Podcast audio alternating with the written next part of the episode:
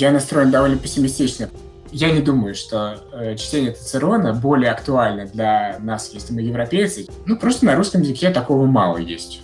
У меня такое бывает, что я себя на накручиваю, знаешь, перед ответственными событиями в жизни. Ведем какую-нибудь поправку на человеческую тупость. И тогда мы счастливо заживем. Многие мои коллеги так думают в университете. Что значит слово «нужно»? Черт его знает.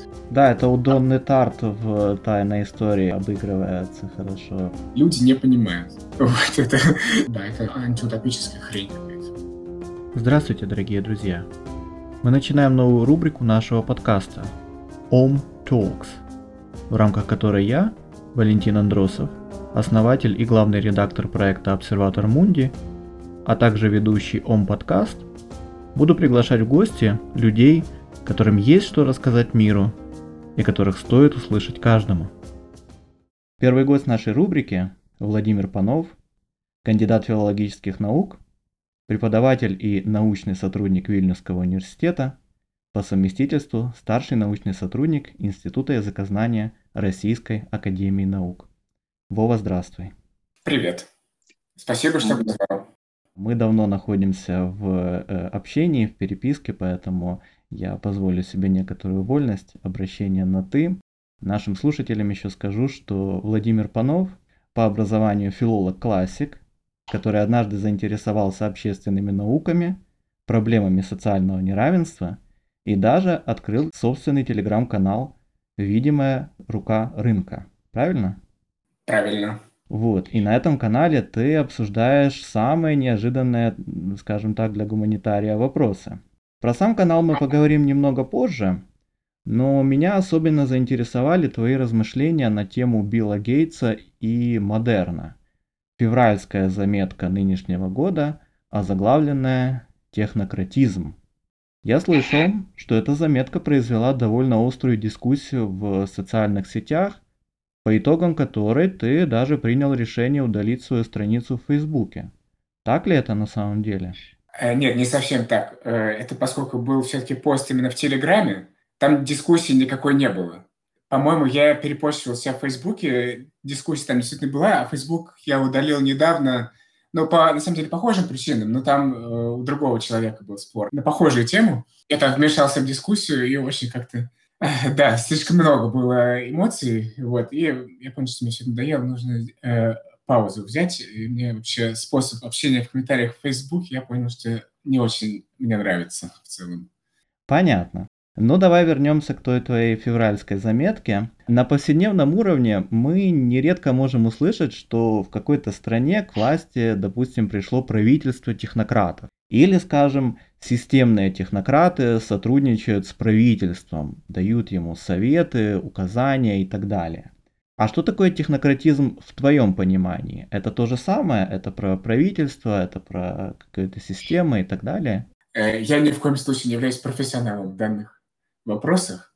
Я абсолютный любитель, э, вот, и всего-навсего автор телеграм-канала. Да, я немножко попробовал подготовиться, э, но совсем немножко.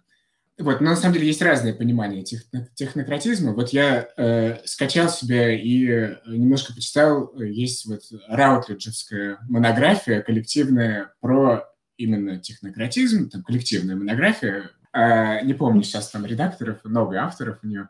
Вот, но э, там это, это политология. То есть это книга по политологии, там технократизм – это именно вот такая политологический термин. Мне кажется, в, в быту это слово используется немножко по-другому, а именно это вот такая вера в технику. Что это любая проблема является технической. Любую проблему можно решить техническими средствами, в том числе технологиями. А, ну, не обязательно это именно вот э, физические технологии, там какие-то, вот именно техника. Да, это могут быть там социальные технологии. А, ну да, любая проблема является технической. Вот, э, во-первых, любая проблема понятно, как, в чем заключается, да, и э, у нее есть решение, одно единственное верное, которое заключается вот техни... это какое-то техническое решение. Нажми на кнопку, получишь результат. Нажми на кнопку, да, вот можно так сказать. Да, значит, поскольку мой телеграм все-таки это такое э, безответственный бубнеж более-менее, да, это такой мой, скорее, дневник чтения какой-то, размышления, Э, ну да, я там э, повод к моему этому посту, это был фильм, который я посмотрел на Netflix про Билла Гейтса. Энкоми Биллу Гейтсу, как он реш, вот, решает все проблемы мира. Э, притом я, я на самом деле не отношусь плохо к Биллу Гейтсу. Я думаю, что из людей вот такого типа, как Билл Гейтс, он может быть наиболее широко мыслящий из всех. Он не а, планирует нас чипировать? Э, нет, не планирует. А, вот, то есть э, Билл Гейтс, даже насколько я понимаю, он э, имеет какое-то представление о социальных науках, скажем. А, вот, даже, видимо, неплохое. То есть он понимает все-таки, что не все проблемы являются техническими, да, но он предлагает свои технические решения очень важных проблем, важнейших, э, таких как, ну вот, глобальное потепление, например, да, что делать с глобальным потеплением. У него идея такая, что вернуться к атомной энергии, но нового типа это должна быть атомная энергия, более безопасная. Вот. И вот э, как это все формулируется. И в этом фильме, ну, у него есть книга, я книгу не читал, я э, читал на нее рецензии и фрагменты читал. Но вот ключевая такая особенность этого мышления, в том числе Билла Гейтса, что нужно делать так, нужно. Что значит слово «нужно»? Нужно кому? Э, кто должен кому это, каким образом э, можно достичь вот имплементации да, э, этих предложений? То есть есть какая-то схема, собрались математики, физики, политологи, да, то есть в зависимости от той проблемы, которая решается, есть какой-то паттерн, и мы ему следуем. Правильно я понимаю? Да, можно сказать, можно сказать так. Смотри, говоря о технократизме, ты употребляешь такое слово, понятие «модерн». И это, видимо, отсылает нас к истокам технократического мышления. Модерн – это вот то, что сейчас, это начиная там с 19 века, разные определения дают, э, или начиная с научной революции, или с Ренессанса, да, то есть вот где ну, отправную точку? Вряд ли все-таки Ренессанс, наверное, хотя интересно, можно рассуждение предложить по этому поводу. Но все-таки это прежде всего научная революция, конечно, там, конец 18-го, начало 19 века, э, рационализм, или как в франкфуртской школе говорили, что расколдовывание мира. Значит, идея такая, ну вот, да, все можно разложить по полочкам, вообще мир и человеческая жизнь – это вот некоторый такой механизм, который можно, вот как говорили франкфуртцы, расколдовать, э, разложить по полочкам, на детали его разобрать, понять, как он собирается. Вот. Ну, понятно, это э, очень было сильно в XIX веке. Ну, не знаю, вот если смотреть на э, культуру, например, вот классическая русская культура, то вот образ Базарова, да, у Тургенева, как раз вот это вот такой вот пародия на этот взгляд, да. А, вот, ну, естественно, э, первый план 20 века, понятно, э, и, естественно, авторитарные режимы, как вот доведенная до абсурда идеология вот эта модерная. Но что, почему я об этом задумался? Я, я не буду говорить много про историю, ну, потому что я просто не специалист в этом.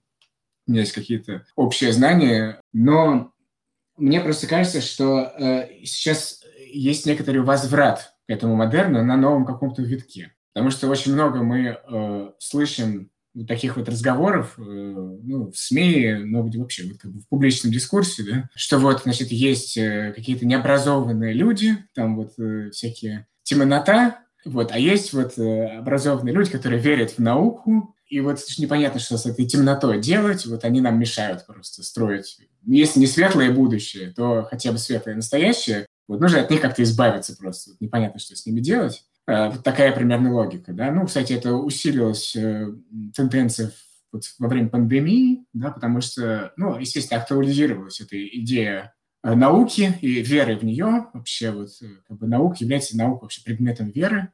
Э, непонятно. Ну, поскольку вот очевидные проблемы, да, пандемия, вирус, значит, э, соответственно, кто может решать эти проблемы? Ученые. Ну, я, например, знаю, что довольно широко эта э, проблематика обсуждалась в Германии. Ну, я просто по социальным сетям за этим следил. А можно ли наделять ученых, причем специалистов в узкой сфере, именно эпидемиологов, очень-очень а, широкой властью над обществом, да, очень, в общем, фактически всей полнотой власти. Да, вот справедливо ли это? А можно ли так делать? На самом деле мы а, конечного ответа не знаем на, это, на этот вопрос, э, да, потому что, в общем, пандемия не, не закончилась. Мы сможем это понять, ну, только через несколько лет, я думаю. О, то. Ты затронул вопрос веры и доверия. А можно ли считать технократизм, как ты его понимаешь, своего рода заменой религии в секулярном обществе. Есть прекрасная книга канадского философа, специалиста по интеллектуальной истории Чарльза Тейлора «Секулярный век». Книга переведена на русский и украинский языки, где он последовательно описывает разные этапы секуляризации западного общества, начиная примерно с 16 века, и во многих главах этой книги показывает, да, что вот на разных этапах 16, 17, 18 век, эпоха просвещения и так далее, возникала потребность в какой-то замене, не хочу сказать эрзац, чтобы не употреблять э, ну, какие-то оценочные термины, да, но вот что-то должно было прийти на замену религиозному э, взгляду на мир, да, религиозной этике, если хочешь, да, порыву какому-то к высшему, к трансцендентному, тому, что находится за пределами нашей данности нынешней, да, вот можно ли сказать, что вера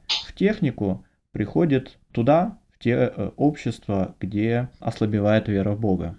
Э, да, я тут немножко с непривычного угла э, начну, может быть. Дело в том, что я не уверен, что вот то определение религии, которое ты сейчас дал, что оно единственное возможное. В общем, религию можно понимать очень широко. Я вообще к этим размышлениям пришел через свою жену, которая социальный антрополог по профессии. Если брать христианство в западном взводе, ну, я думаю, что, наверное, можно так сказать, да. А, ну вот что, какое мое наблюдение? Вот просто по, э, ну вот тому кругу людей, которых я знаю, по социальным сетям в том числе, да, есть такая вещь, как э, вот такой культ науки, немножко культ научного знания, ну, условно, британские ученые доказали, да. Вот, причем, что интересно, что часто, на самом деле, вот такой взгляд на науку характерен для людей, которые сами не являются учеными э, которые, в общем, по имеют отношение к науке, ну, может быть, имеют там, высшее образование, но наукой сами не занимаются. Э, и в чем особенность этого взгляда? Что наука знает истину. Ага, вот у нас там какая-то есть проблема. Так, что нам говорят ученые? По этому поводу? Что они знают? Вот в чем здесь заключается вера? Мне кажется, вера в то, что у ученых есть ответы на все вопросы. Более того, ученые по каждому вопросу друг с другом согласны. Есть, значит, э, конечная истина. Ну, мы не будем обсуждать, существует ли истина вообще. Да, но вот э, для каждой конкретной проблемы, с которой мы сталкиваемся, у ученых есть обязательный ответ, как ее решить. Но это на самом деле не так. Да? Ученые очень много чего не знают а в значительной части областей каких-то очень важных вопросах э, ученые придерживаются диаметрально противоположных точек зрения. Ну, например, в той науке, которой я занимаюсь. Да, я, кстати, не филолог-классик, но по образованию действительно филолог-классик. Ты сейчас занимаешься э, чем-то вроде общего языкознания, насколько Да, ровно общ, общим языкознанием, да. Я филолог-классик только по образованию. Я не знаю, мы сейчас хотим это обсудить или потом. Давай попозже, всему будет свое время. Если говорить о религиозном измерении, пускай даже в западном христианском понимании, контексте, христианство очень много говорит о будущем. И э, мне кажется, технократизм, он тоже каким-то своим острием да, направлен на будущее. В связи с этим вопрос. Технократизм и утопизм, утопия. Как ты думаешь, связаны ли это понятия? Конечно. Но мне кажется, ну вот э, типичный такой пример – это Илон Маск. Но это такая немножко пародия даже, мне кажется. Илон Маск на весь технократизм. Да, то есть вот э, мы будем летать на летающих машинах по Марсу. А, вот. Ну да, мне кажется, это совершенно утопическое такое мышление. Но дело-то в чем здесь проблема? Почему это утопическое мышление? Ну, оно скорее антиутопическое. Ну, потому что, э, да, технологии существуют, они развиваются, а, вот, но никогда результат их внедрения не бывает такой, как мы ждем.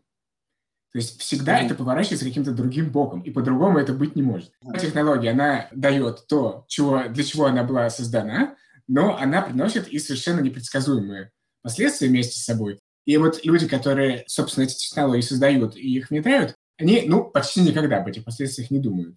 Вот. А это просто неизбежно. Да? И об этом надо думать. Примерно так. Почему меня заинтересовал технократизм и утопия? Недавно я довольно подробно говорил в двух эпизодах ОМ э, подкаст, озаглавленных «Ренессанс» и «Антиутопия», о утопизме и его оборотной стороне в гуманистической мысли Ренессанса.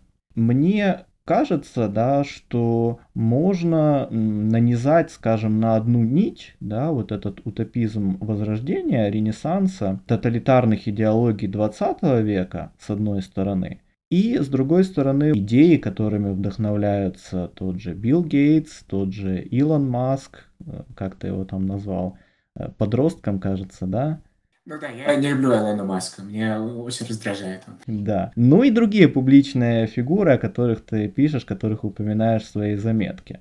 Вот прослеживается ли, на твой взгляд, скажем, на беглый взгляд, непрофессиональный, но так или иначе, э, вот эта ниточка, да, связующая между ранним модерном, условно, и тем, что мы имеем сегодня?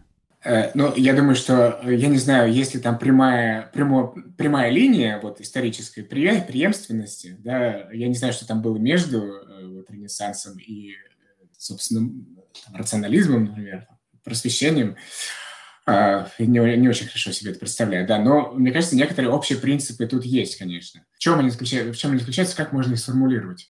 Вообще про это на самом деле пишут э, и ну, вот, различные, в различных общественных науках современных. Но это вот такая идея, что, ну вот опять-таки вернемся к тому, о чем я говорил, что вот мир – это механизм, да, что все можно разложить по полочкам. Ну вот ты говорил про Ренессанс э, в своем, в своем блоге. Ну, конечно, ренессансная архитектура, она очень красивая, да, но действительно для нее характерны вот прямые углы, прямые линии. Очень интересно, почему-то есть такая идея, что вот прямое, оно лучше, чем кривое. А, вот. Ну и во многом похожие принципы лежат вот в основе такого современного, модерного технического мышления. Да? Значит, все должно работать как механизм, а если оказывается, что в реальной жизни оно не работает как механизм, то это недостатки вот человека или недостатки общества, недостатки вообще мира. И нужно, значит, огневым мечом э, вот э, в эту механистическую модель все запихнуть. И тогда мы счастливо заживем. Тогда будет хорошо. Так это осознается, мне кажется, э, людьми, которые так думают. Но это я очень широко обобщаю, и это очень импрессионистическое мое ощущение. Ну вот э, типичный такой пример, об этом очень много пишут в социальных науках, да, это вот экономика, вообще роль э, науки и экономики в современной жизни э, и экономические модели. Да, опять я ни, ни разу не являюсь экономистом, да, но про это очень много пишут, это более-менее такие э, широко известные вещи. Вот это на чем основывается современная экономика, на модели рационального актора. Да? Вот человек, который делает рациональный выбор э, вот, для максимизации собственной выгоды и для достижения собственных целей, которых, которые рационально сознает. Значит, антропологи, социологи, э, историки там уже сто лет кричат, э, что нет, это не так. Экономисты как бы признают, что это вроде, так, вроде не так, но они думают как, что это, к сожалению, не так. То есть жаль, это не так, а жаль. И давайте лучше, давайте сделаем, чтобы это было так. Или давайте uh-huh. введем какую-нибудь поправку, там, какой-нибудь коэффициент на человеческую тупость и иррациональность. Вот. Да, к сожалению, человек нерациональный, глупый. Это очень плохо. А, вот, примерно так э, об этом думает, мне кажется. А, а вот эта рациональность – это что-то технократическое, опять-таки, мышление, что для него характерно, такая вот дискретность, да, что вот каждое явление имеет свою цель, э, методы своего решения, э, цель только одну. Ну, например, вот общество. В обществе есть разные сферы деятельности. И вот э, в рамках такого мышления у каждой сферы деятельности есть одна единственная своя четкая функция. Вот, например, вот какая функция у поездки на, допустим, из дома на работу. Функция добраться из точки А в точке Б. Так при этом думают. Но на самом деле это ведь не, не так. Да? То есть, когда мы едем на работу на трамвае, да, в чем... Э, да, мы, конечно, едем, перемещаемся на эту работу. Но это э, сложный, э, сложный опыт очень, многогранный. Да? Мы видим людей, мы, не знаю, думаем в это время, там, находимся где своим мыслями, мы наблюдаем что-то. Может быть, там, не знаю, кофе выпить по дороге. Э, мы э, там идем потом от, от остановки до работы, не знаю, допустим, по городу, там, если он красивый город, мы там любуемся архитектурой. Значит, смысл поездки, он не, не сводится к перемещению с точки А в точке Б. И вообще вся человеческая деятельность, как бы, да, она, она разделяется на сферы, конечно. Но эти сферы, они, во-первых, не замкнуты сами в себе, и у них нет одной цели. И вот у человеческой, у человеческой деятельности, или, ну, я сейчас э, тоже не буду про это много говорить, потому что я плохо в этом разбираюсь, да, но вот Бурдио, например, пишет про практики разные, но у них нет одной цели. А вот человеческая жизнь состоит из практик разных, а они как бы разделяются, э, но и э, при этом взаимодействуют друг с другом. И одной цели у каждого действия нет. Ну вот другой пример, да, это, ну вот если вернуться к перемещению из точки А в точке Б, значит, как раз такой, э, одна из вершин модерна – это внедрение э, частных автомобилей в жизнь. В начале 20 века это отдельный вообще разговор, как это произошло, потому что когда были внедрены автомобили, ну, вот в развитых индустриальных странах, вообще говоря, был очень хорошо развит общественный транспорт. Ну, вот я недавно читал эту книжку по урбанистике. В общем-то, вытеснение, э, вытеснение общественного транспорта, оно произошло более-менее осознанно, собственно, производителями автомобилей, ну, по крайней мере, в Соединенных Штатах. Да, и особенно для Америки это характерная, печальная история была со всем этим годом. 20-е, 30-е где-то годы. Ну да, но там э, General Motors, они скупили весь общественный транспорт и его уничтожили да. просто, э, вот, для того, чтобы люди ездили на их тачках. Печальное наследие фордизма. Да, и вот э, в чем, вот почему считается, что машина это хорошо? Потому что на ней можно эффективно доехать из точки А в точке Б. Но вот у любого упрощения Э, есть свои побочные эффекты. В чем они заключаются? Ну, например, э, человек не дышит свежим воздухом в этот момент, э, потому что он там не идет вообще. А человек, значит, толстеет, например. Вот, значит, нужно как-то это компенсировать. Значит, нужно придумать другие специальные такие узко, уз, узкие виды деятельности, которые компенсируют побочные эффекты этого образа жизни. Например, значит, нужно ходить в спортзал. Э, значит, для этого нужно платить деньги еще. А, вот. И получается, вот, что жизнь, она вот такая распихивается как бы по ячейкам, у каждой ячейки своя функция. Это утопический взгляд, да, потому что на самом деле человек устроен так, что как раз он создан для вот сложных практик, многогранных, и он лучше живет так он живет дольше, счастливее и лучше вообще. Да, то есть вот поэтому, например, э, поездка на общественном транспорте и, и потом поход пешком от там, остановки до точки назначения, э, вот он решает сразу много проблем, которые есть в жизни человека. А вот когда человек ездит на машине, эти проблемы возникают. Ну, вот так примерно. Но периодически также возникает вот этот соблазн прямой линии, формулы, коэффициента, опоры на технологии. И получается, что технократическое мышление практически неизбежно воспроизводит самое себя. Ну, э, видимо, э, на самом деле есть такая книжка, вот есть э, такой мыслитель, вообще говоря, лауреат Нобелевской премии по экономике Даниэль Канеман.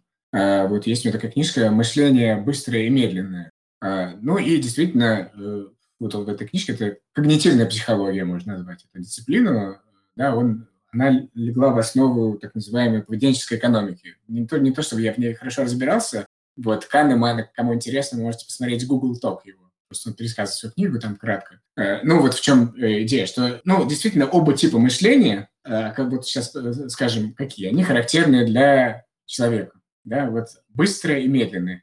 Как раз вот это вот мышление, которое мы сказали бы вот, рациональное, или вот формульное, да, алгоритмическое, оно у человека есть. Оно для него характерно, это вот э, неотъемлемая часть человеческой личности. Но есть и другой тип мышления.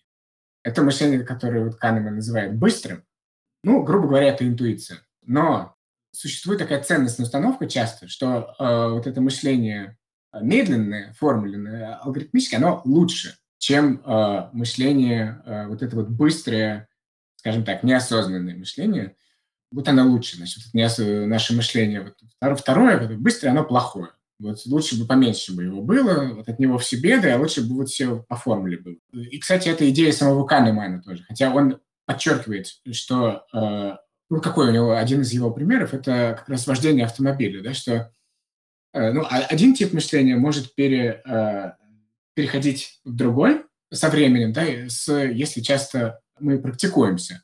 Ну вот э, умение водить машину – это как раз быстрое мышление, если мы хорошо это делаем. Да? Это как бы память тела, ну, это практика. Да? Вот это знание как, знание как что-то делать.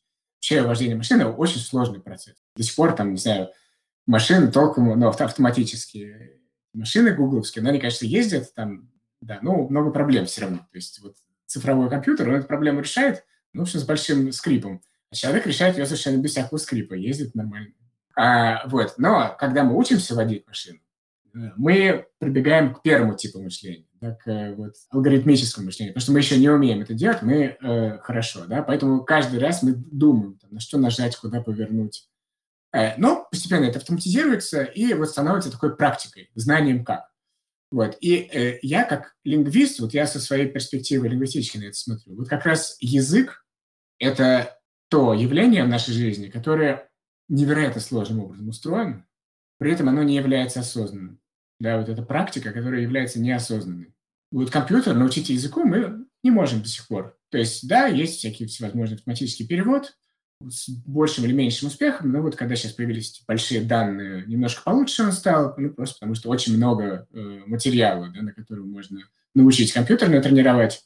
Но вот мы, люди, без проблем пользуемся языком, выучиваем его, понимаем. Ну, что такое понимание, это отдельная проблема, очень сложно обсуждать не будем. Но в любом случае это такая вот, скажем, телесная практика. То есть мы не думаем, как мы говорим, при этом вот те языковые средства, которые мы используем, они невероятно сложные. Невероятно сложные. И мы это все знаем интуитивно. Да? Вот если я э, спрошу у любого носителя любого языка, вот, а вот как вот эта форма, например, грамматическая в твоем языке употребляется?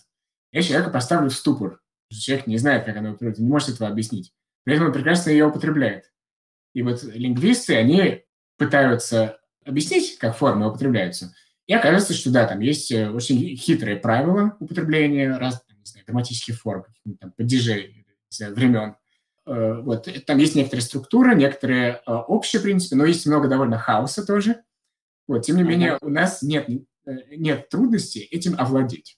Вот. Но если у человека нет какого-то нарушения, изучения речевых нарушений, тоже очень интересная вещь. Но вот, вот мы живем вообще вот эти практики, а вся жизнь состоит из таких вещей, как э, речь, примерно. Только это вот по-разному реализуется. Да? Вот разные вообще сферы нашей жизни – это вот как такая речь, э, только по, вот в разных формах немножко. Э, вот какие-то привычные вещи, очень сложные, но не, вот не алгоритмические, скажем так. Я, меня унесло далеко в такие философские дебри, но это вот как я это вижу. Выходит, что язык — это такая своего рода система, которая сочетает в себе набор каких-то правил, техник, формул, о чем мы уже говорили, да, но с другой стороны есть некоторая хаотичность или интуитивность употребления этих формул, этих правил, этих слов, да, набора слов, возможностей звуковых, фонетических, скажем так, да. Вот, и у Пастернака, да, есть такая строчка известная, чем случайней, тем вернее в конечном итоге, да? Ну, это очень сложный вопрос. Э, вот вообще, да, если вернуться к языку, на самом деле лингвистика, она не дает ответа на вопрос, вот, что такое язык, как он устроен. То есть это довольно молодая наука. У нас довольно много наблюдений э, за тем, как устроены языки. И вот ты сказал про формулы, но вот нет. Там, е, да, вот это такое явление, э, явление очень двойно, двойной природы. Да? То есть там есть действительно такой алгоритмический элемент, вот, э, да, некоторые там морфологические формулы, например, не знаю, парадигмы глаголов, они обладают довольно такой алгоритмической природой, довольно легко научить компьютер им, но они сочетаются с тем, чему компьютер научить очень трудно. И непонятно, что это. То есть, э, да, это такое странное явление, да, которое является и системным, и нет одновременно. Мы таким образом подходим, все-таки вернемся к технократизму, к технократическому мышлению. Мы подходим, возможно, как-то э, интуитивно, опять же таки, к его некой альтернативе, как в режиме здесь и сейчас, так и в каких-то более длительные, какие-то более длительные сроки, более длительной перспективе. Как ты думаешь, вот это сочетание правил, да, технологий и интуиции, да, оно может э, вывести нас из э, ловушки технократизма? Я думаю, что, наверное, может. Но вообще надо, надо сказать, что общественные науки, ну и лингвистика – это обычно она не считается общественной наукой, ну, непонятно, куда она относится на самом деле. Общественные науки сделали, насколько я понимаю, в общем, довольно большие шаги в последние десятилетия. То есть мы понимаем, стали понимать, как работает общество, причем работает, и работает общество, работает человек, работает не в смысле вот таком техническом, но вот какие принципы стоят за, скажем, э, да, и как устроено. Вот есть. Но, ну, причем не, не, ну, не нужно представлять себе это как механизм, да. Вот мы стали себе представлять это намного лучше последнее время э, в связи с развитием и там, социокультурной антропологии, и политологии и лингвистики, другие можно назвать области. Вообще я бы сказал, что существует, мне кажется, одна такая большая общественная наука и разные методы изучения одних и тех же вопросов, на самом деле. Ну вот там был довольно большой прогресс в последнее время. В двух словах объяснить, в чем это заключается, невозможно. Просто эти новые знания, они должны как-то попасть э, в общественное пространство, что ли, да? потому что их там нет.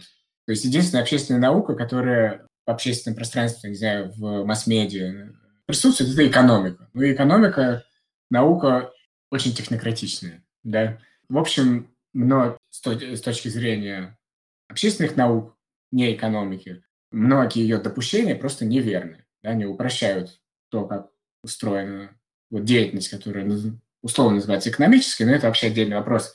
Существует ли отдельная экономическая деятельность? Экономика считает, что да, э, там, социальная антропология говорит нет, никакой экономики не существует отдельно.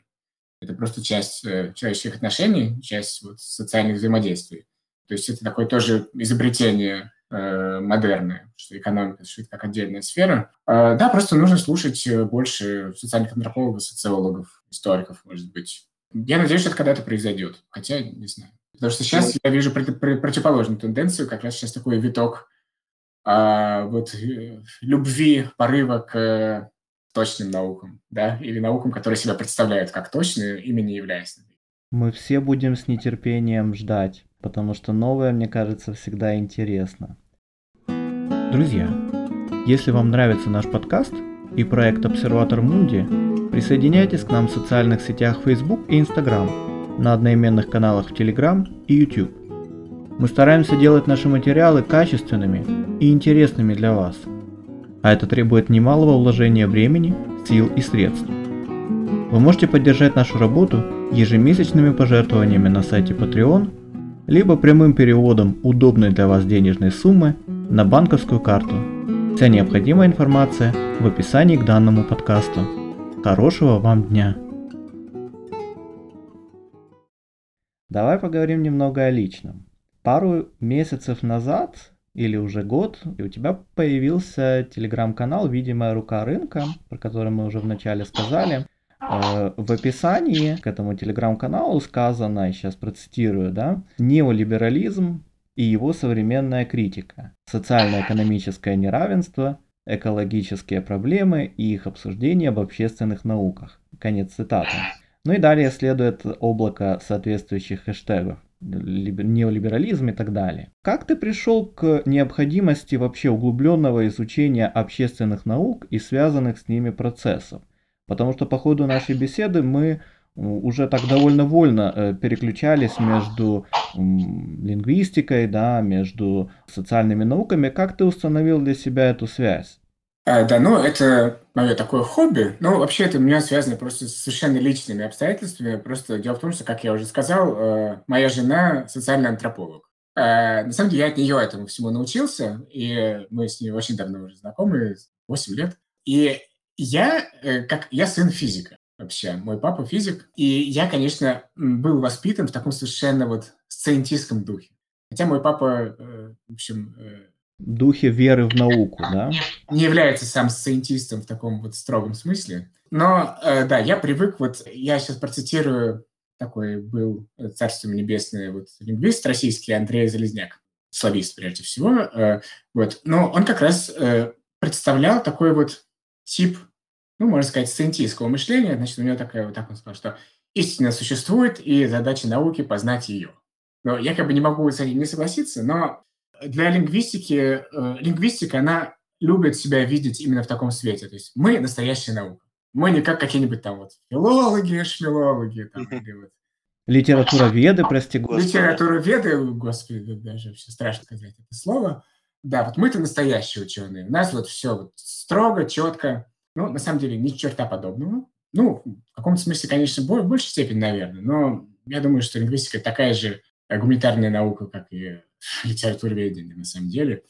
А, ну, у нее немножко другой материал, э, да, он немножко более структурированный по природе, но, в общем, лингвистика – это не, э, это не физика, конечно. Вот. А, а вот я когда познакомился с своей женой, у меня было такое очень наивное представление, которое, кстати, во многом э, под влиянием Залезняка. О вот всем этом, всей этой гуманитарной лабуде. Э, да, значит, мне казалось, что это все вот бла-бла-бла, все относительно, ничего не существует, все зависит от наблюдателя, и вообще истины нет. Но это такие вот всякие стереотипы про постмодернизм. Совершенно неверный стереотип. То есть, конечно, существует э, постмодернизм вот в вульгарной форме такой немножко, э, да, но вообще говоря, это очень сложные идеи, очень важные, э, которые трудно понять. То есть нужно, вот мне прежде всего, благодаря моей жене, которая мне все это много, долго разжевывала, я просто видел, как она занимается социальной антропологией. Я понял, почему на самом деле она права как устроены эти науки. Да, эти науки, вот я видел, как моя жена делает полевое исследование. Полевое исследование – это очень важная э, часть разных общественных наук, в том числе социальной и культурной антропологии, ну и социологии, конечно, есть разные типы полевого исследования. Но я бы сказал, что действительно каком-то смысле вот общественная мысль есть э, такой тип общественной мысли, который вот можно назвать бла-бла-бла. Э, да, вот такие вот досужие рассуждения о, об обществе, государстве, ну, или, не знаю, социальная философия там и так далее.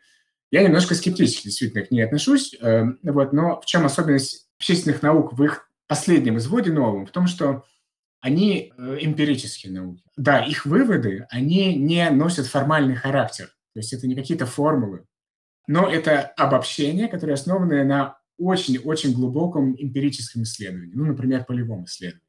И вот на основе этих эмпирических исследований мы довольно много поняли про то, как устроено человеческое общество в последние десятилетия, скажем так. Ну, началось от начала 20 века, а, причем это были совершенно модернистские такие дисциплины.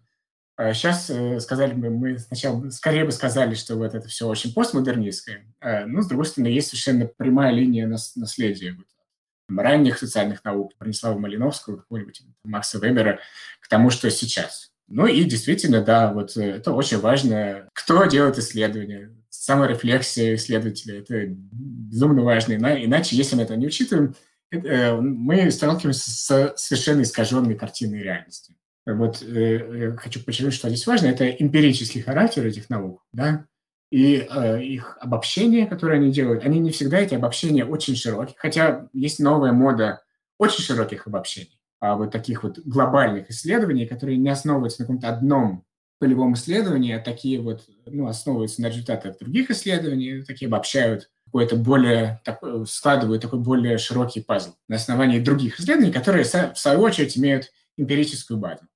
А как это все сочеталось, собственно, социальная антропология, как это все сочеталось с твоими собственными университетскими, академическими занятиями? Твои университеты помогали тебе выйти на круг проблем, связанных с политикой, экономикой, или все происходило скорее вопреки твоей академической среде? Скорее, абсолютно вопреки. То есть это не, почти никак не связано, на самом деле.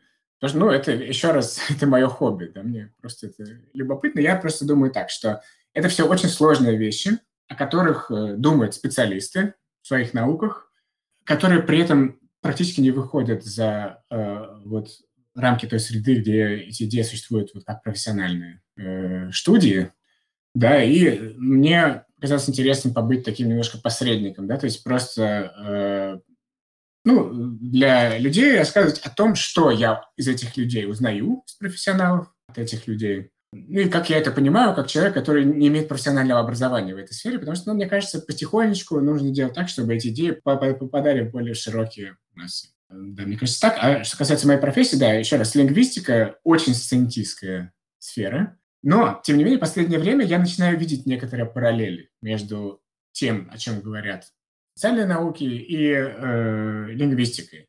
Вообще на язык, я думаю, стоит смотреть как на один из видов человеческого взаимодействия, то есть как бы явление социальной природы э, и когнитивное одновременно, но э, мышление является на самом деле продуктом социальным.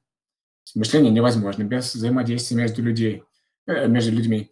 Да, и э, вот сама природа языка, вот его такая двойная двойная природа, одновременно вот структурная, системная и такая, что можно сказать, хаотичная, она характерна для всех видов человеческого взаимодействия.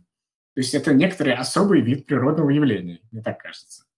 И здесь есть некоторая параллель. Да? То есть э, мои, то, чем я, о чем я думаю в рамках лингвистики, и вот то, про что я читаю я сам этим занимаюсь как ученый, что я читаю, про что я слушаю, там, в том числе от своей жены, э, в э, рамках социальных наук, я, да, я вижу все более и больше и больше параллелей между вот этими двумя, двумя сферами. Хотя, ну, обычно я параллели эти не привожу, например, в том, что я пишу в своем телеграм-канале. Вот. Но, например, вот эта теория Канемана про медленное и быстрое мышление, она, в общем, относится одинаково и к языку, и к Э, любой другой деятельности человека социальной.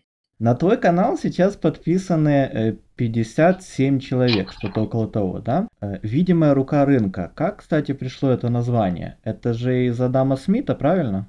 Ну да, потому что у него невидимое, а я говорю, что видимое очень даже.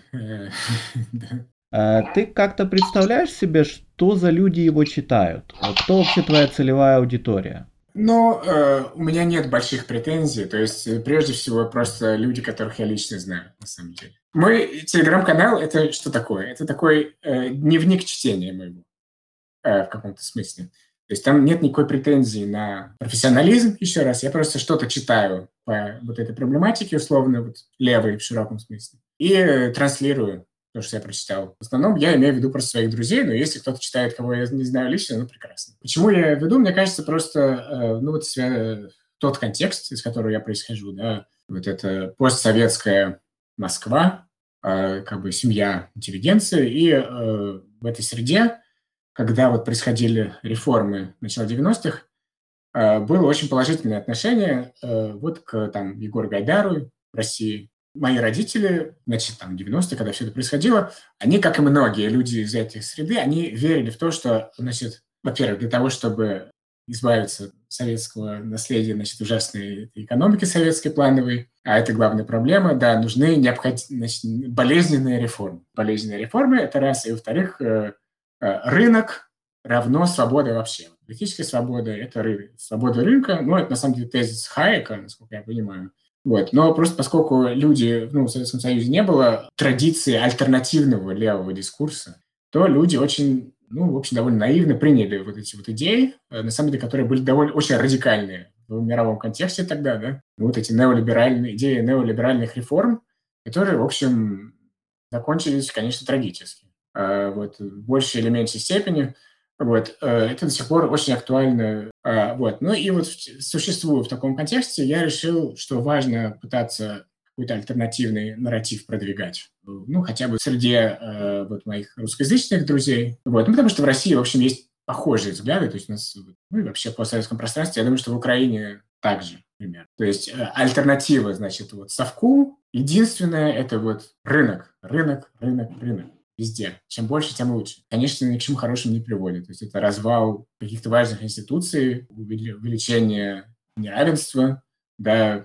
большое количество людей оказывается в бедности. Я просто считаю, что важно продвигать вот ценность, ну, того, что можно называть, условно говоря, вот социал-демократия, ну, социальное государство.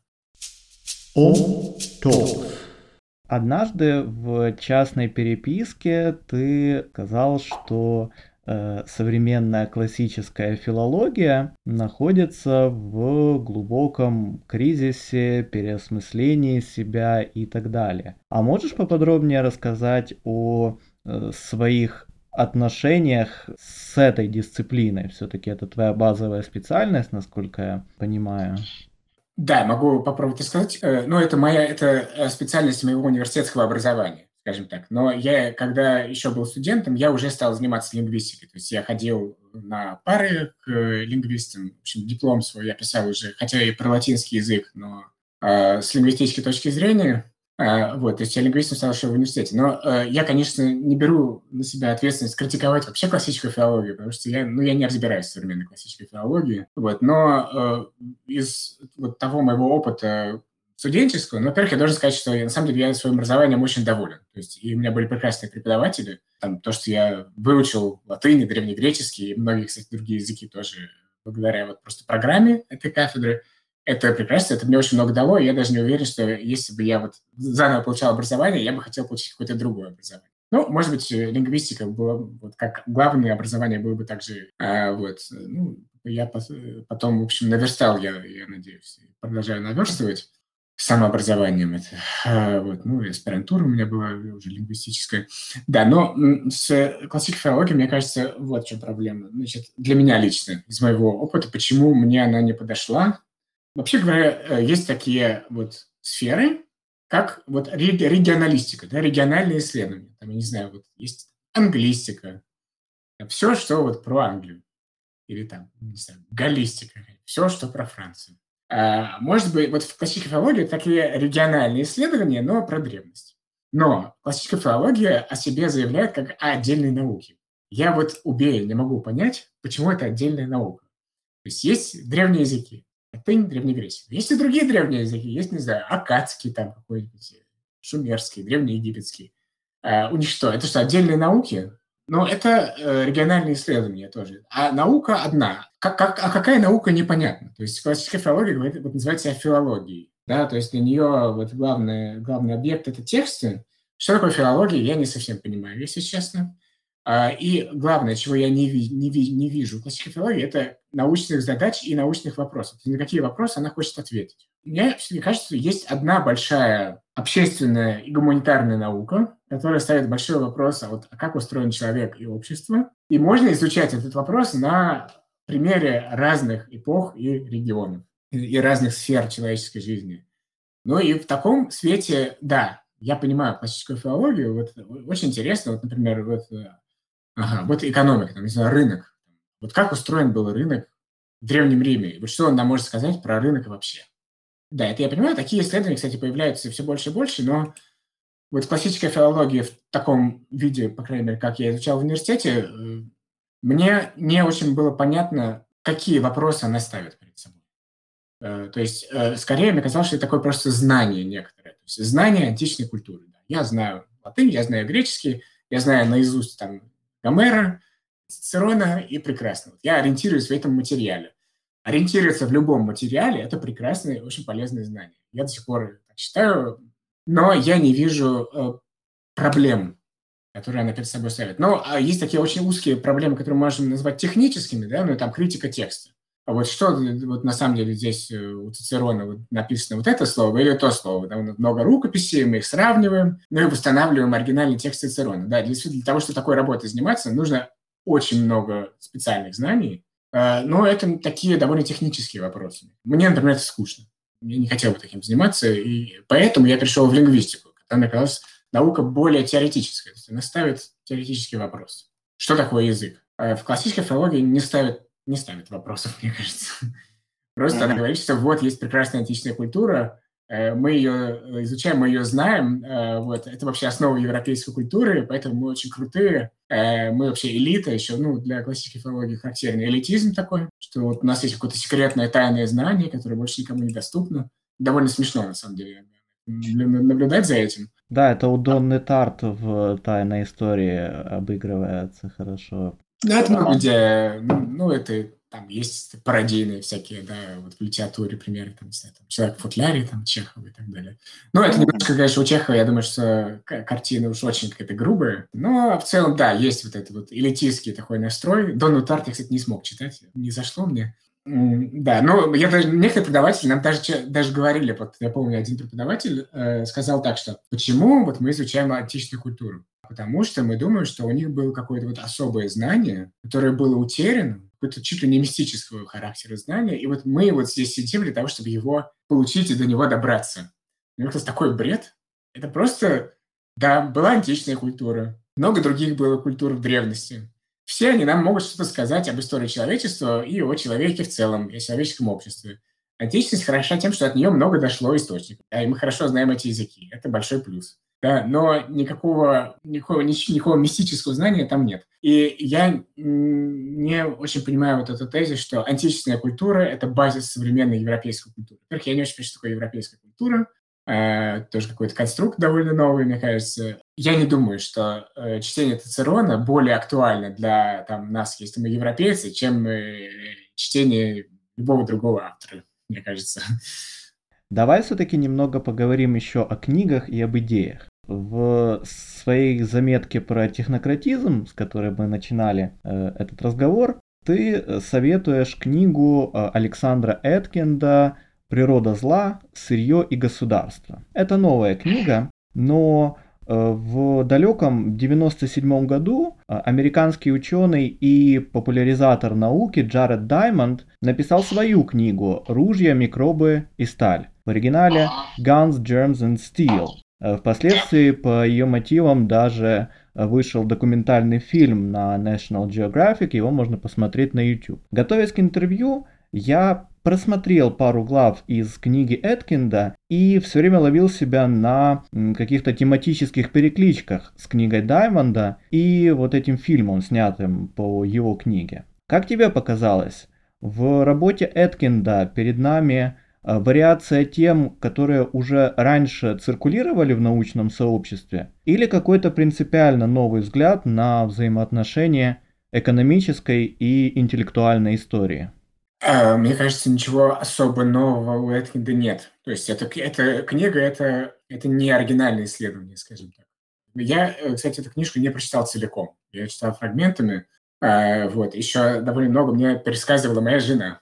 А, вот. Но я себе довольно неплохо эту книгу представляю. Нет, это, конечно, ну, это не, не компиляция, э, это такой э, авторский взгляд но он, конечно, основывается на предыдущей традиции в очень значительной степени. То есть э, с Даймондом переклички там, безусловно, есть. Я всегда знаю, что Даймонда профессионалы вот в общественных науках не любят. Считают, что он как-то очень все упрощает. Но, не знаю, мне было интересно читать Даймонда, особенно вот его часть про одомашнивание скота и растений. Ну, просто это интересная тема, да, вот как одомашнивание чего-то повлияло на дальнейшее развитие. Э, я не знаю, есть ли какие-то ошибки фактически или нет. В общем, про это пишет и Эткинд тоже. Ну, у Эткинда какая идея, главное, что э, различные виды сырья, ну, в том числе, например, вот и культуры, которые мы выращиваем, да, они имеют в себе, э, как бы, в себе имеют уже некоторые социальные последствия их использования да, то есть начиная использовать какое-то сырье, э, обязательно происходят социальные изменения, э, причем для каждого сырья э, эти изменения своего типа,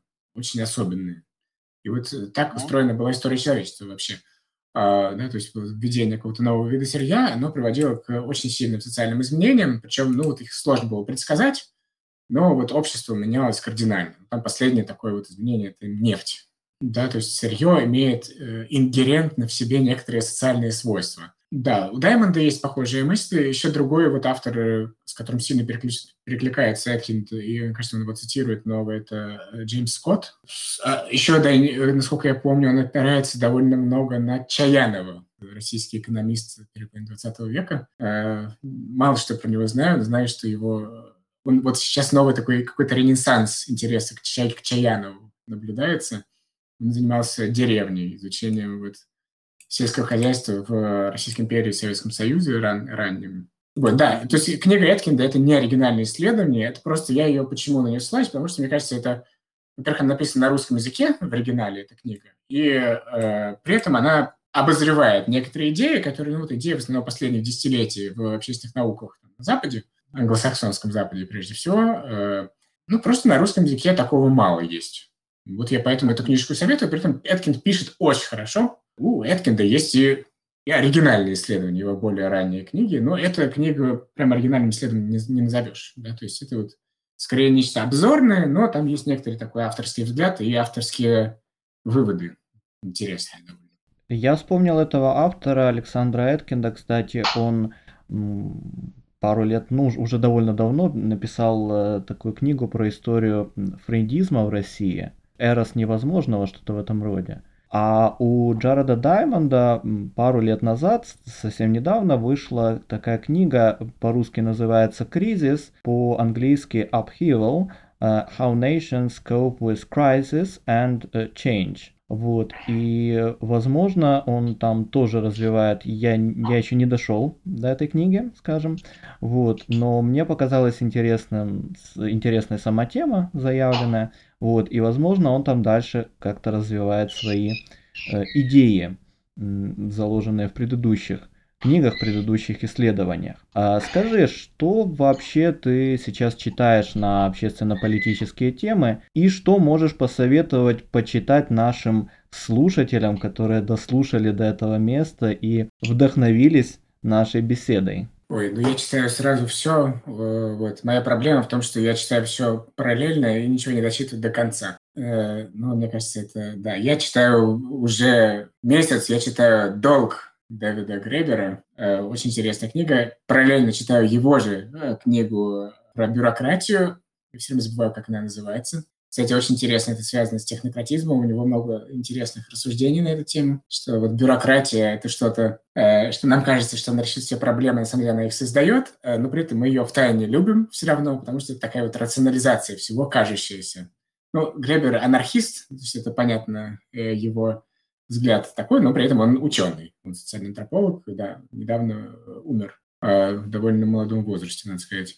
Вот. Э, что еще читаю? Я читаю э, теорию практики Пьера Бурдье. Вот это, я не знаю, буду ли я эту книгу советовать, читать это очень тяжело. Да, я читаю ее в русском переводе, потому что, ну, я мог бы читать по-французски, но мне немножко лень, честно говоря. Параллельно я пытаюсь немножко читать разные работы франкфуртцев, франкфуртской школы, ну вот Хабермаса, ну Хабермаса читать можно. У него тоже интересуется, кстати, он очень темой технократизма, доминации техники, в том числе и про современность. Хабермас единственный представитель франкфуртской школы, который еще жив. Так, что я еще читаю? Но я, на самом деле, много читаю просто отдельных, ну, вот если меня какая-то интересует какая-то социальная проблематика, я читаю статьи просто. Э, гуглю, вот просто гуглишь тему, и, как правило, вылезает много чего интересного.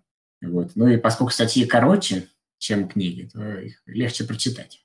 Да, но времени для чтения в общественных науках у меня мало, да, и поскольку я занимаюсь э, непосредственной профессией, еще у меня маленький ребенок, э, так что я, в общем, это перед сном делаю в основном, э, не дольше часа, так что это все медленно продвигается. Поэтому телеграм-каналом это уже продвигается медленно, ну, просто потому что это любительский проект, а не профессиональный. Когда время нахожу, тогда и занимаюсь этим.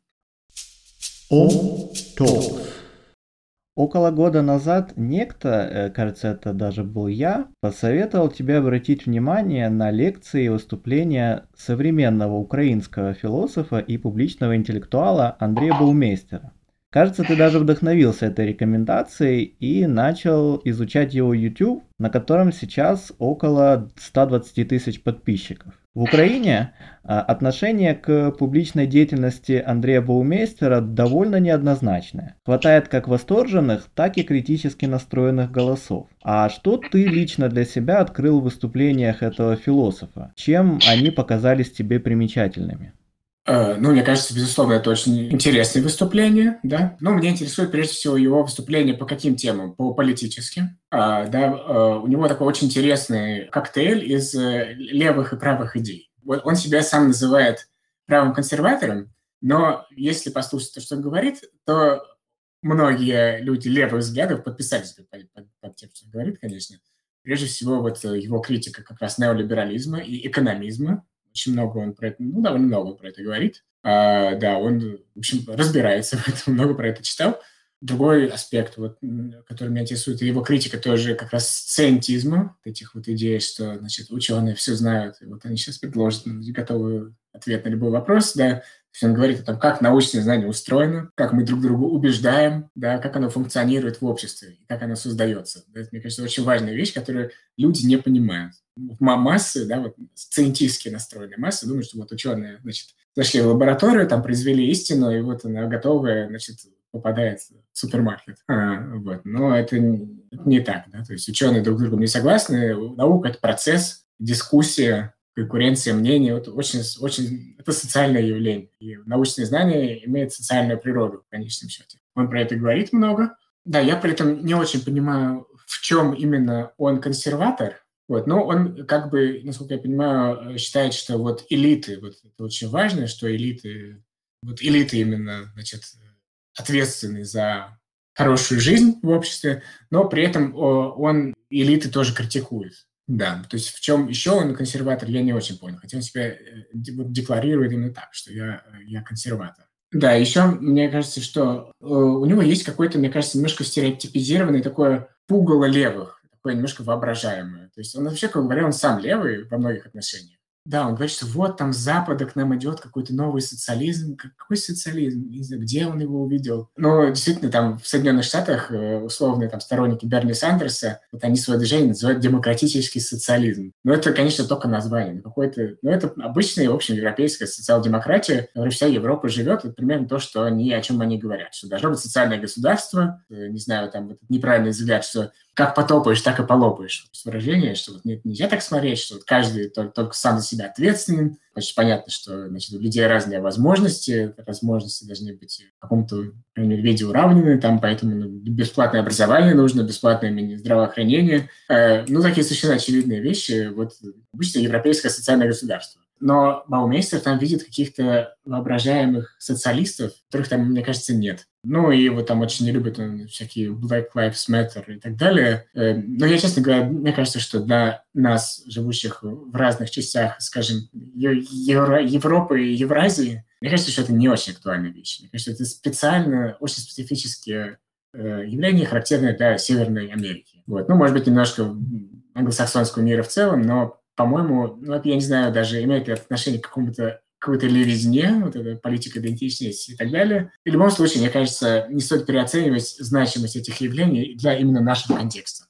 Ты сказал, что технократизм, технократическое мышление укрепило свои позиции за последний э, год-полтора в контексте пандемии коронавируса.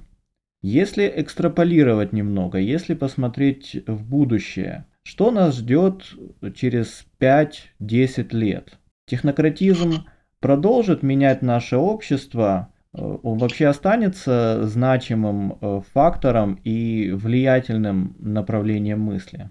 Но я настроен довольно пессимистично пока что. Мне кажется, что да, это, по-моему, это будет усиливаться. Э, поскольку еще вот есть такая возможность, это, конечно, само по себе неплохо, что если все-таки уда- удастся там справиться в каком-то смысле с пандемией, не знаю, там привить много людей, э, ну, это как бы такая победа науки. Хорошо, конечно. Но, с другой стороны, это, мне кажется, укрепит э, да, вот технократический дискурс. Но меня, особенно меня еще тревожит переход всего в онлайн, конечно. Э, потому что, ну, это вот тоже технократическая такая штука, что, значит, вот какая цель у нас, э, не знаю, образования? Цель – это получение знаний. А какая разница, как получать эти знания? Можно перед компом сидеть. Зачем вот что-то еще нам нужно? И очень многие так думают, многие мои коллеги так думают в университете. Да? Но объяснить это очень сложно, почему это не так. То есть, э, ну, просто э, поскольку наше вот ежедневное взаимодействие социальное, да, которое происходит во время, в том числе, образования, мы их не замечаем. Мы не понимаем их ценность. Если мы не думаем это специально, если мы специально об этом не задумываемся, если мы не интересуемся, не знаю, там, общественной наукой в том числе, да, любая практика, она многогранна, состоит из многих частей и многофункциональна. Но это вот такой технократический взгляд. Образование нужно для получения знаний. Передал, получил. Но это же не так. То есть это, это социальные институции. Да? Откуда вот студенты что, знакомятся? Можно только через Тиндер теперь, что ли? Больше никак не запрещается, другие способы. То есть это такая общая идея, что все должно быть предсказуемо. Ничего в жизни не должно быть непредсказуемо, только предсказуемо. Действительно, онлайн, он этому способствует. То есть, когда мы там знакомимся, мы уже знаем, с кем мы познакомимся. Я не знаю, я никогда не знакомился с онлайн, ну, почти. Мне это мало знакомый жанр.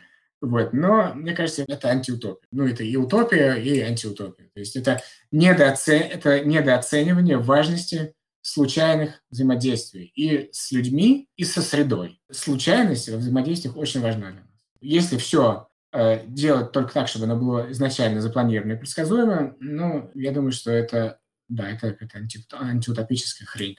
Ну, я думаю, что хорошее образование невозможно. А если мы говорим про образование, образование хорошего так быть не будет. Полный бред. Ну, и, э, кажется, студенты все-таки в основном воют от этого. Я надеюсь, что э, это не останется. Но я думаю, боюсь, что, к сожалению, в каком-то виде останется. Потому что из-за ровно вот этого домина... доминирования этого технократического дискурса, что, значит, IT равно прогресс. Что, мы против прогресса? Ну, конечно, мы за прогресс. Так что давайте теперь все онлайн делать. Никто не ставит вопрос, а зачем? А что мы с этим что мы получаем? Да, мы получаем то, что нам не нужно выходить из дома. А это хорошо, что мы, мы не выходим из дома. Просто прекрасно. Мы вообще выберемся из этого онлайна в массовых э, масштабах, скажем так, э, в образовании, науке, культуре? Я сейчас, глядя на своих коллег-лингвистов, э, я обратил внимание, что многие э, не жалуются и даже довольны. Но, правда, вот в науке, в других, э, ну, особенно в общественных науках, недовольны гораздо больше. Мне кажется, потому что люди просто немножко понимают ценность случайных взаимодействий незапланированных, а лингвисты – это технократы такие немножко. Да? То есть они, вот они так мыслят, и, ну, да, они часто не понимают ценности. А, вот. Я думаю, что это будет зависеть от конкретной сферы, но, конечно, он останется в каком-то виде. Я даже не говорю, что это обязательно плохо. Мне кажется, что, да, ну, какой-то элемент там а, онлайна, наверное, черт его знает. Черт его знает. Я как переживаю по этому, по этому поводу. То есть я не хочу, чтобы все осталось в онлайне. Я считаю, что это... Ну, если это так, так будет, я прям начну задумываться серьезно об уходе из профессии. Я не хочу так жить. А, это страдания. Ну, просто голова болит. Тупо болит, болит голова после этих бесконечных этих зумов. Вот. Ну и это как будто этого нет. Ну, порядок пишет, конечно, да, но вот... Ну смотри, сейчас онлайн происходит практически все, и если, например, уходить из профессии преподавателя, то куда? Ну, хороший вопрос, не знаю. Но э, это все-таки, мне кажется, это очень зависит от страны. Но и все-таки, мне кажется, большинство общества не очень этому нравится. Большинство общества это не очень нравится, в том числе студентам. Ну и, ну пока что, по крайней мере, в Евросоюзе, ну более-менее есть план все возвращать обратно постепенно. То есть есть некоторое понимание этого. Но это, опять-таки, да, зависит от страны. Но вот в Евросоюзе все-таки есть какое-то понимание, что пора бы уже закругляться с этим делом, мне кажется. Красота спасет мир.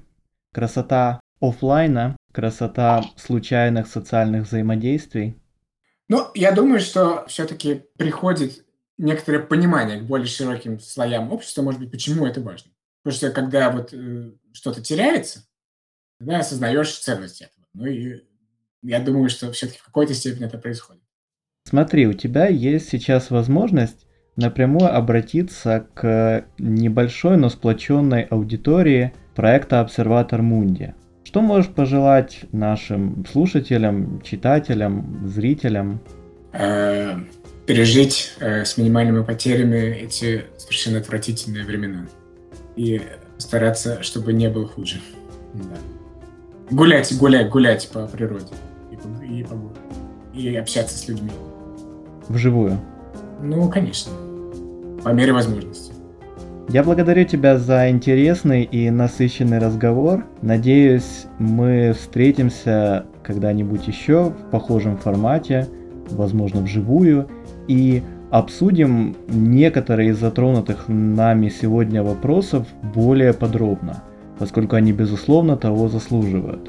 Возможно, также сама жизнь преподнесет нам какие-то новые темы для предметного разговора. Желаю тебе хорошего дня, хорошей погоды за окном и спасибо. Спасибо тебе, да, э, очень мне было интересно. Тоже надеюсь, э, для слушателей тоже что-то новое, может быть, было, да, несмотря на непрофесс... весь непрофессионализм э, моего бубнижа. Спасибо тебе, Вова. До новых встреч. Хорошо. Пока-пока. Пока. Друзья, если вам нравится наш подкаст и проект Обсерватор Мунди, присоединяйтесь к нам в социальных сетях Facebook и Instagram – на одноименных каналах в Telegram и YouTube. Мы стараемся делать наши материалы качественными и интересными для вас, а это требует немалого вложения времени, сил и средств.